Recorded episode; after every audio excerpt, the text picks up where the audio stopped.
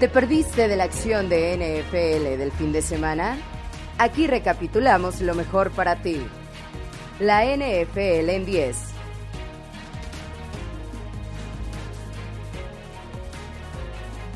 La primera semana de junio de cada año es sinónimo de noticias en la NFL y por eso estamos aquí, en la NFL en 10, para recapitularlas y ponernos al corriente de lo más importante alrededor de la liga. Los retiros son el tema de este episodio. Algunos jugadores pusieron fin a su carrera en la NFL y pues para otros el final fue más definitivo ya que perdieron la vida. Mi nombre es Luis Obregón y los voy a llevar por el conteo de esta semana. Comenzamos.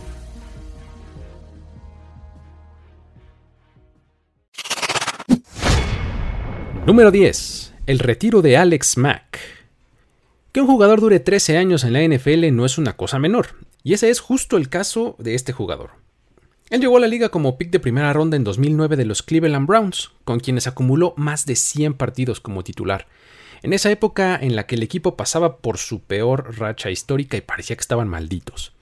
Sin duda, él era de lo poco bueno que había en aquellos rosters. De ahí pasó a los Falcons, donde tuvo cinco muy buenos años y finalmente el año pasado lo vimos en los San Francisco 49ers. Durante su carrera fue sin duda uno de los mejores en su posición.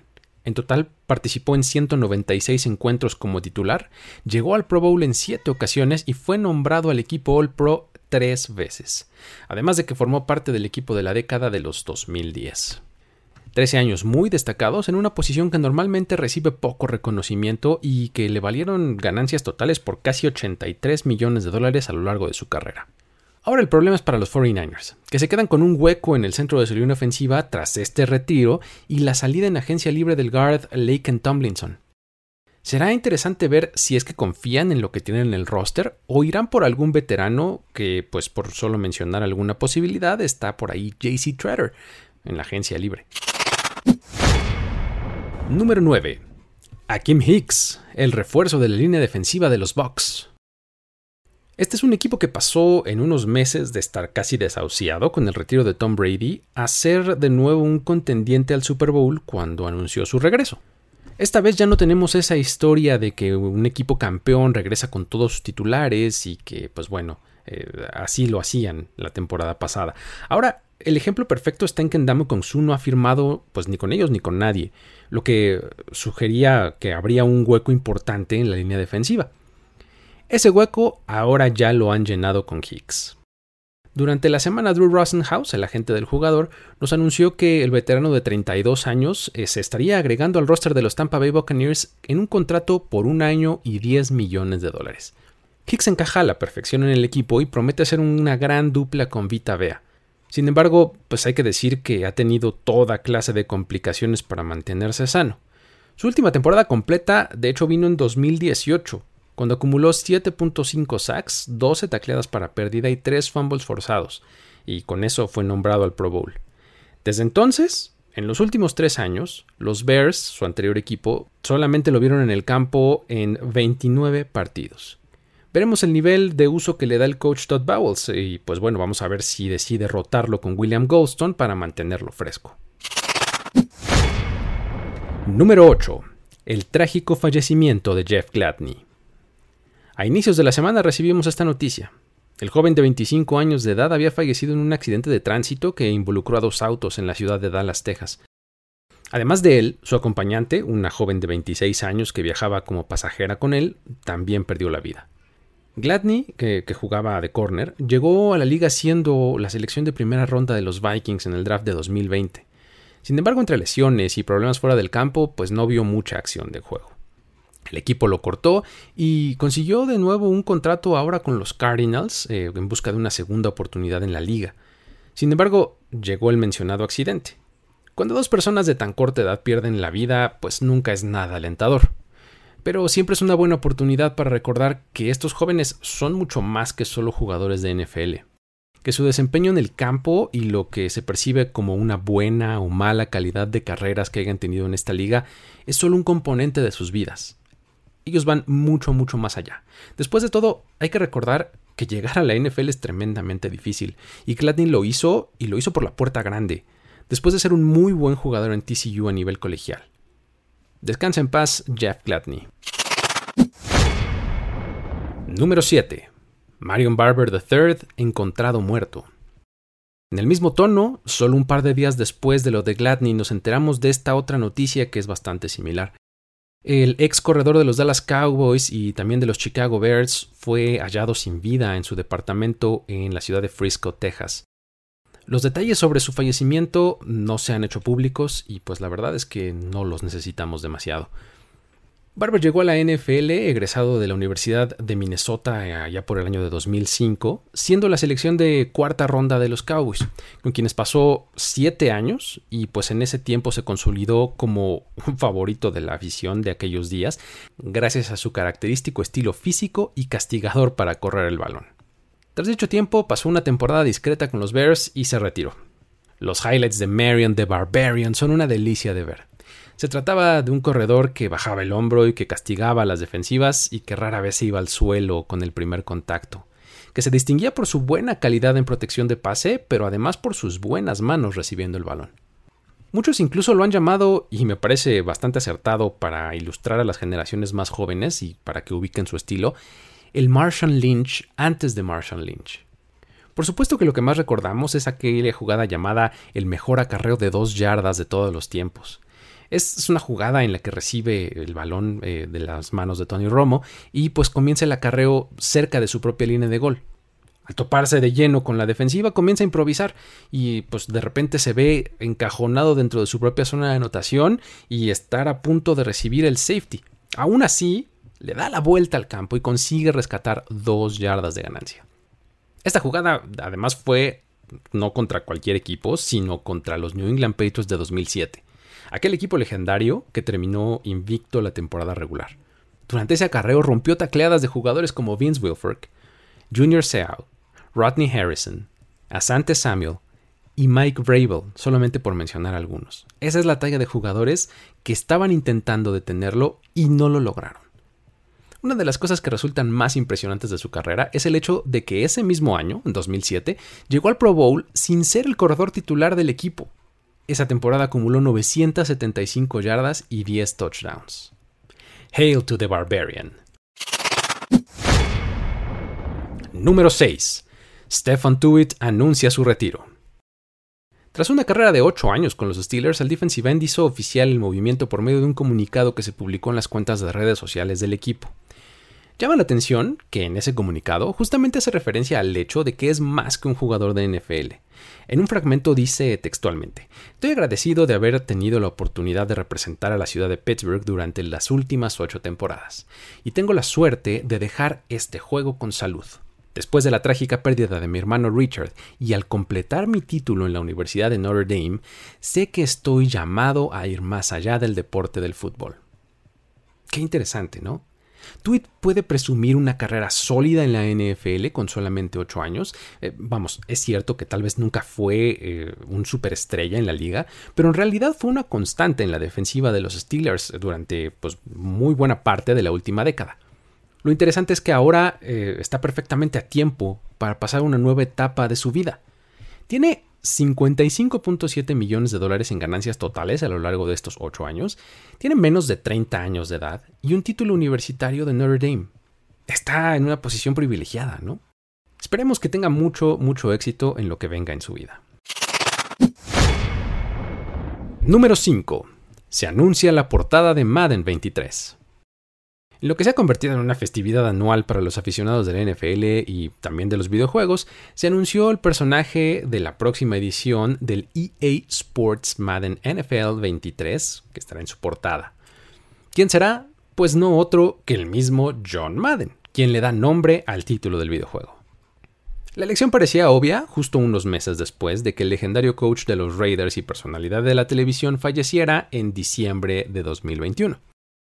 Hay que recordar que las primeras 12 ediciones de este juego, del 98 al 2000, él mismo aparecía en la portada, y después se ausentó por 20 años y ahora regresa. Se anunció que habría tres variantes de la portada, todas ellas con Madden al centro de ella, y pues además que el juego eh, va a volver a introducir comentarios del coach, como lo hacía antes. Todos ellos remasterizados y rescatados de versiones anteriores. Esto es solo una prueba más de la grandeza de Madden en todos los ámbitos. como coach, se retiró con un porcentaje de victorias de .759, ganadorcísimo. Como comentarista, participó en las tres grandes cadenas que transmiten la NFL en Estados Unidos, CBS, ABC e ESPN, y además se convirtió en todo un ícono y finalmente ahora sigue y seguirá siendo el rostro del videojuego oficial de la NFL. Pura grandeza con John Madden. Número 4. Aaron Donald coquetea con el retiro otra vez. ¿Se acuerdan que unas horas antes del kickoff del Super Bowl surgió el rumor de que tal vez ese era el último partido de Aaron Donald? Pues bueno, luego vino la victoria de los Rams y en el desfile de campeones parecía que todo estaba en el pasado, eh, pues sin embargo ahora el tema vuelve a surgir. En el podcast de I Am Athlete señaló varias veces que se encuentra en paz con lo que ha hecho en su carrera y que pues no necesita seguir jugando fútbol para estar bien. Por supuesto que dijo que para él no se trata de dinero en este momento, que, pues, que se trata de ganar otro Super Bowl. Pero por experiencia sabemos que cuando un jugador hace este tipo de declaraciones sí se trata de dinero. Sobre todo cuando él mismo mencionó textualmente algo así como el fútbol es un negocio y se tiene que manejar el lado comercial de las cosas. El salario base de Donald en la temporada 2022 es de 14.2 millones de dólares, lo cual lo deja fuera del top 100 en ganancias totales en toda la liga. Entre todos los jugadores que hay en la NFL, él está fuera de los 100 que más ganan. Es el 46 entre los jugadores defensivos. Está en la posición 17 entre linieros defensivos y solamente es el sexto mejor entre tackles defensivos en cuanto a ganancias que va a recibir en 2022. Para un jugador que cuenta con 3 premios a jugador defensivo del año, 8 Pro Bowls, 7 All Pros, 98 sacks y además recientemente consiguió un título de Super Bowl que además se le puede achacar muy directamente a él por la clase de jugadas que tuvo al final de los partidos de playoffs, pues ese dinero parece poco. ¿Será que Donald logrará apalancar estos logros y su tremendo valor en el campo para conseguir un nuevo contrato? Número 3. Frank Gore se retira como 49er. Este fue otro de los retiros de la semana, el de un jugador que llegó en la tercera ronda del draft de 2005 a los 49ers y que esta semana decidió poner fin oficialmente a su carrera y hacerlo con el equipo que lo trajo a la NFL. El día jueves firmó un contrato de un día para después anunciar su retiro y así llegó al fin la muy ilustre carrera de este jugador. Una que quedará marcada por constancia y por durabilidad. Me parece que son las dos palabras que mejor lo describen. Después de todo, el jugar 17 temporadas en la NFL en cualquier posición ya es todo un logro. Pero ahora si consideramos que él lo hizo como corredor, una de las posiciones que tiene mayor desgaste físico, pues entonces todavía esto es más impresionante. En toda su carrera se perdió solamente de 15 partidos, disputando 241 en total. Esto es un récord histórico en la NFL para cualquiera en la posición de corredor. Entre los tremendos logros de Gore están el haber conseguido 8 temporadas de más de 1000 yardas en sus primeros 10 años de carrera. Además, es el jugador con más temporadas consecutivas de más de 1200 yardas. Tuvo 12 por supuesto que haríamos mal en no mencionar su estancia con los Colts, con los Dolphins, con los Bills y con los Jets, en donde siempre tuvo un rol en la ofensiva. No importando que tenía mucho más de 30 años, él seguía recibiendo el balón y poniendo yardas de forma constante. Con sus 5 Pro Bowls y habiendo sido nombrado el equipo ideal de los 2010, los votantes del Hall of Fame van a tener un caso interesante en sus manos. ¿Será suficiente lo hecho por Gore para recibir un saco dorado? Número 2. Llega la demanda número 23 para Deshaun Watson. Sigue la mata dando en el caso del actual coreback de los Cleveland Browns. Esta semana nos enteramos de que además de las 22 demandas civiles que tienen su contra por conducta sexual inapropiada, ahora se suma una más. Vamos a dejar los detalles eh, de las acusaciones de esta vigésimo tercera demanda para otros espacios, eh, pero basta con decir que la masajista Nia Smith hizo acusaciones severas y bastante detalladas en contra de Watson. Por supuesto que Rusty Harding, el abogado eh, del coreback, obviamente declaró que su cliente niega con vehemencia las acusaciones tal y como lo ha hecho desde un inicio. Algo así fue lo que salió a decir. Pero pues seguramente hay quien se pregunta, a ver, ¿por qué hasta ahora viene a demandar esta señorita? Después de todo, como la misma demanda lo indica, la primera de tres sesiones de masaje que tuvo Smith con Watson fue allá por 2020. Además, las demandas de sus colegas de las otras 22 tienen por lo menos un año de haber sido presentadas. Entonces, ¿por qué hasta ahora se está sumando ella? Pues bueno, esto solamente nos demuestra que cada persona vive su proceso de una forma única y en sus propios tiempos. Eso es lo más importante. Lo que animó finalmente a Smith a presentar su demanda fue el programa de HBO Real Sports, en el cual Ashley Solis y Kyle Hayes, quienes también acusan a Watson de conducta sexual inapropiada, hablaron de su propia experiencia e hicieron hincapié en lo mal que se veían los Browns al haber dado el contrato garantizado más grande en la historia de la liga a este jugador que tiene tal cantidad de demandas en su contra. Hace algunos días supimos que la NFL se ha reunido con Watson en su propio proceso de investigación, eh, lo que podría indicar que su resolución puede estar cerca. Y además eh, es independiente al proceso legal, es decir, son dos caminos paralelos que no necesariamente se tocan entre sí eh, ni están relacionados. Si será suspendido y cuánto tiempo estará suspendido de parte de la NFL es a estas alturas un tanto irrelevante, ya que pues, lo más importante de las suspensiones en la NFL es que los jugadores suspendidos dejan de recibir su sueldo durante el periodo en el que están inactivos. Esto es lo que lo hace verdaderamente doloroso para ellos. Dejan de recibir su cheque semanal. Sin embargo, los Browns estructuraron el contrato de Watson de tal forma que las ganancias para él en 2022 serán solamente de un millón de dólares. Esto implica que se perderá pues, de menos de 59 mil dólares por partido. Puede sonar mucho dinero y realmente lo es, pero comparado con los 230 millones, lo repito, 230 millones que tiene valor total garantizado este contrato, pues la suma de 59 mil por partido parece mínima. Muy mal por la conducta de Watson, pero pésimo por la de los Browns, que al darle este tipo de contrato parece que le están dando un premio a una persona que tiene tal cantidad de demandas y además las utilizó como herramienta para conseguir esta clase de contrato. Número 1. El fin de la Fitzmagic. El último de los retiros del que hablaremos en esta emisión será el de Ryan Fitzpatrick.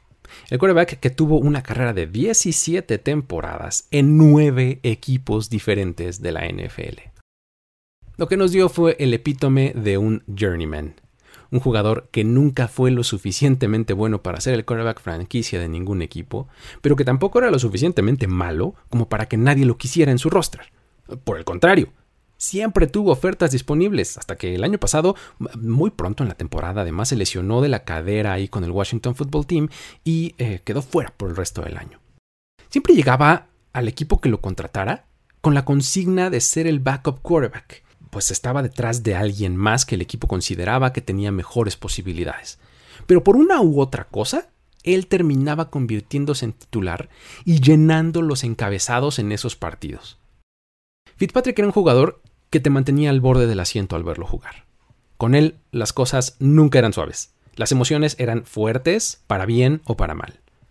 Podía tener un partido de cuatro touchdowns o uno de cuatro intercepciones. Y eso para él era solo otro día en la oficina. ¿Era Fitzmagic o Fitztragic? Lo que probablemente consolidó su personaje fuera del campo, ya que de por sí existía, fue cuando en su estancia en Tampa Bay, cuando después de un partido que tuvo una gran actuación, tomó la ropa de su compañero de Sean Jackson y salió así vestido a dar la conferencia de prensa post-juego. Traía una chamarra sin camisa que dejaba ver su pelo en pecho y además una gruesa cadena dorada. Traía unos lentes oscuros y por supuesto una espectacular barba que lo caracterizó al final de su carrera. Eh, todo esto completaba una fotografía espectacular. Otro momento muy, muy llamativo de su carrera hacia el final de ella fue cuando con los Dolphins, cuando estaba eh, fungiendo ahí como un poco las rueditas de seguridad de la bicicleta del novato Tua Tango Bailoa, eh, tenía solamente 19 segundos en el reloj y lanzó un pase largo mientras un defensivo se le colgaba de la barra del casco, volteándole la cabeza y pues bueno, el pase voló, llegó a las manos de su receptor y los Dolphins terminaron ganando el partido con un gol de campo, en buena parte gracias a esa jugada de Ryan Fitzpatrick. Fuera del campo en los playoffs en la temporada 2021 se le vio como parte de la Bills Mafia, en esta victoria en playoffs eh, contra los Patriots. No traía playera, estaba festejando a tope y pues estaban en temperaturas bajo cero en la tribuna y él estaba vuelto loco festejando el triunfo de los Bills. Nos dio grandes, grandes momentos a lo largo de su carrera en el campo, eh, fuera del campo, y pues bueno, ahora hay reportes que indican que está cerca de llegar a un acuerdo con Amazon para formar parte de su equipo de transmisiones. Veremos hacia dónde evoluciona el personaje, pero por el momento podemos decir que estamos muy satisfechos con lo que nos dejó. Así llegamos al final de este conteo. Para más información, análisis y diferentes ángulos de contenidos de la NFL, te recomiendo que te suscribas al feed de este podcast en cualquier plataforma de tu preferencia. También visita nuestro canal de YouTube, dale subscribe y te recomiendo que nos sigas en redes sociales como arroba primero y diez. Y por supuesto también visita nuestro sitio web en primeroy10.com. Mi nombre es Luis Obregón y a mí me encuentras en Twitter como arroba el buen Luigi. Me despido de esta edición de la NFL en 10. Hasta la próxima.